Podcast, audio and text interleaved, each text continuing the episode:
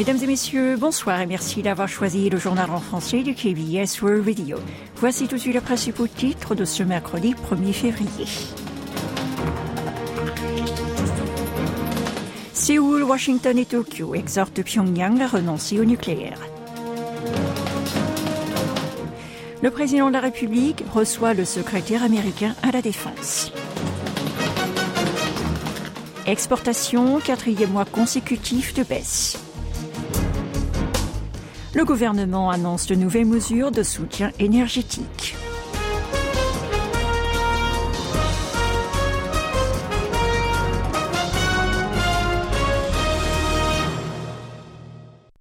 La Corée du Sud, les États-Unis et le Japon ont demandé mardi, d'une même voix à la Corée du Nord, de suspendre son programme nucléaire, tout comme ses provocations militaires, lors de la conférence du désarmement à Genève en Suisse. Il s'agissait d'une réponse à Pyongyang, qui avait fait part jeudi dernier de sa volonté de continuer à renforcer sa force atomique. Yun Song-mi, représentante permanente adjointe de la Corée du Sud auprès de l'Office des Nations Unies et des autres organisations internationales à Genève, a souligné que la communauté internationale maintenait toujours sa position selon laquelle le royaume ermite ne pourrait en aucun cas obtenir le statut de pays doté de l'arme nucléaire avant d'ajouter que la voie du dialogue était toutefois toujours ouverte, malgré les bravades répétées du régime de Kim Jong-un, en mettant en avant la feuille de route conçue pour la dénucléarisation de la péninsule coréenne. Notons qu'il est rare de voir plusieurs pays s'exprimer de concert durant la conférence du désarmement, ce qui montre la volonté de Washington et de Tokyo de coopérer avec Séoul en matière de politique liée à Pyongyang. Cependant, ce dernier a refusé la proposition, la qualifiant d'affirmation provocatrice. Il a déclaré que sa capacité nucléaire constitue un moyen d'autodéfense qui protège aussi la paix et la sécurité internationale. Il a également fait savoir qu'il ne renoncerait pas aux armes atomiques et qu'il n'y aurait pas de négociation pour le faire changer d'avis. Par ailleurs, des pays participants ont remis en question la loi adoptée en septembre 2022 par Pyongyang qui justifie les frappes atomiques préventives. Et nous nous envolons pour Washington, D.C. L'ambassadeur de Corée du Sud aux États-Unis a déclaré que Séoul et Washington vont œuvrer cette année pour renforcer la dissuasion élargie américaine et pour améliorer la situation des droits de l'homme en Corée du Nord. Lors de sa rencontre avec des correspondants sud-coréens, Cho Tae-yong a rappelé que le régime de Kim Jong-un continue d'accroître ses menaces nucléaires et balistiques avant de souligner que les deux alliés poursuivent leur coopération sans faille en matière de diplomatie, de défense et de renseignement afin de renforcer la dissuasion et la posture de défense face à ces bravades. Le haut diplomate a indiqué que la rencontre entre le ministre sud-coréen de la Défense Lee Jong-sop et son homologue américain Lloyd Austin tenu hier à Séoul et les exercices conjoints de dissuasion élargie prévus en février sont d'importantes opportunités pour consolider davantage la coopération bilatérale, avant d'ajouter que les deux pays agiront de concert pour bloquer le financement du programme de développement nucléaire nord-coréen et pour créer un levier de négociation sur le dossier atomique de Pyongyang. Par ailleurs, Chua a indiqué espérer que Julie Turner entamerait dans les meilleurs délais son travail en tant que nouvelle représentante spéciale des États-Unis pour les droits de l'homme en Corée du Nord. Le chef de l'État sud-coréen Yoon Song-yeol a reçu hier Lloyd Austin, le secrétaire américain de la Défense, en visite à Séoul.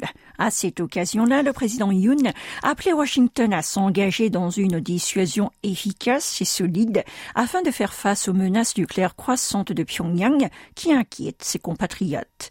D'après le bureau présidentiel de Yongsan, le numéro un sud-coréen a aussi souligné la nécessité d'organiser des exercices conjoints Corée-USA pour la défense de la péninsule coréenne de manière opérationnelle et ce compte tenu de l'évolution de l'environnement sécuritaire. Son interlocuteur a pour sa part déclaré que l'alliance sud-coréenne américaine est un axe de la sécurité de l'Asie du Nord-Est et qu'elle est plus forte que jamais. Le ministre des Affaires étrangères Jin s'est quant à lui envolé pour Washington afin de discuter du renforcement de l'alliance sud-coréano-américaine avec son homologue américain Anthony Blinken. Il s'agit de la première visite d'un haut officiel de la Corée du Sud aux États-Unis cette année à l'occasion du 70e anniversaire de leur alliance bilatérale. Avant son départ, Pav a déclaré aux journalistes que le développement des relations entre les deux nations, des questions nationales et internationales, ferait l'objet des discussions. Durant l'entretien prévu ce vendredi avec le secrétaire d'État américain, le chef de la diplomatie du pays du matin clair devrait aborder des questions sécuritaires, dont le renforcement de la force dissuasion de Washington face aux armes nucléaires nord-coréennes, ainsi que celle sur l'économie, la science et les technologies prévoit également de rencontrer de hauts officiels de la NASA afin de discuter du développement de l'Alliance dans le domaine spatial. Vous êtes à l'écoute du journal en français sur KBS World Radio. En janvier, les exportations sud-coréennes ont enregistré une baisse en glissement annuel pour le quatrième mois consécutif. Le déficit de la balance commerciale a dépassé la barre des 10 milliards de dollars et ce pour la première fois depuis le début de l'établissement de ces statistiques? Selon les données publiées ce mercredi par le ministère sud-coréen du Commerce, de l'Industrie et de l'Énergie, les expéditions ont chuté de 16,6% le mois dernier sur un an pour se chiffrer à 46,2 milliards de dollars. Un recul essentiellement dû à l'affaiblissement des ventes de semi-conducteurs qui ont connu une baisse de 44,5%, mais également à l'effet de base défavorable par rapport aux bons résultats de janvier 2022. Quant aux importations, elles ont diminué de 2,6% en janvier, en glissement annuel, pour s'établir à 58,9 milliards de dollars. L'énergie représentait 26,8% du total des achats du pays avec 15,8 milliards de dollars. Ainsi, le déficit commercial s'est aggravé en atteignant 12,6 milliards de dollars, un chiffre qui dépasse le record mensuel d'août 2022. La balance commerciale reste donc dans le rouge pour le dixième mois d'affilée.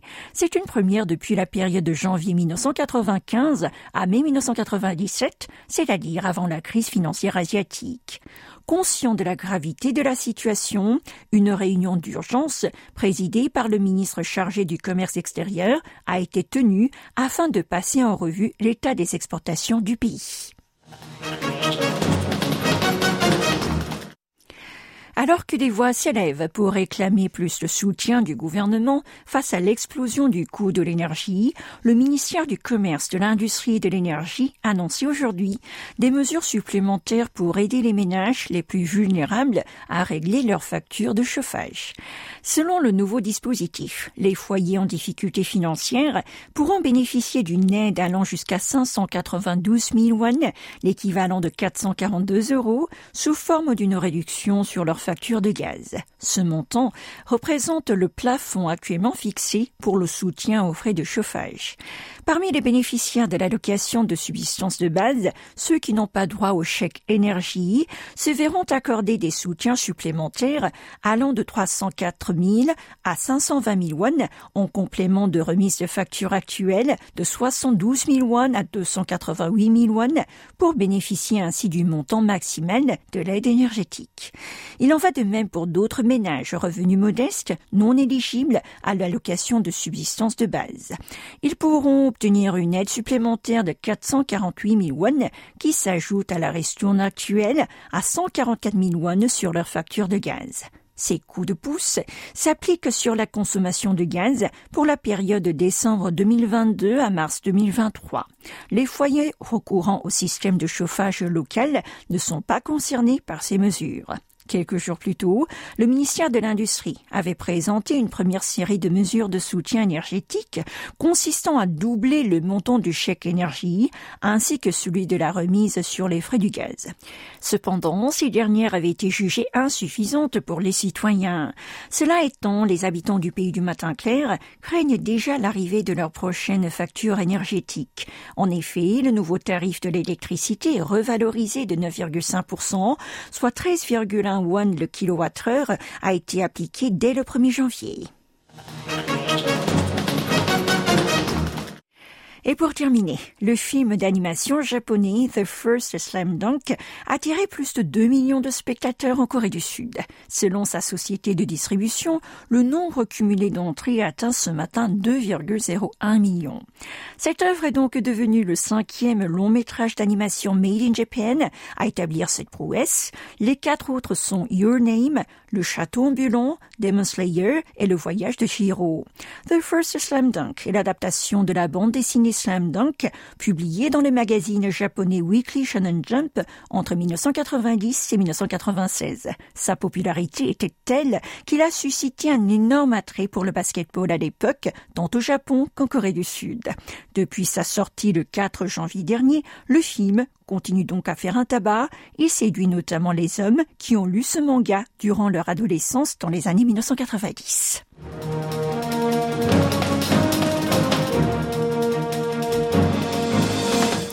C'est la fin de ce journal qui vous a été présenté ce soir par Oh Yang. Merci de votre attention.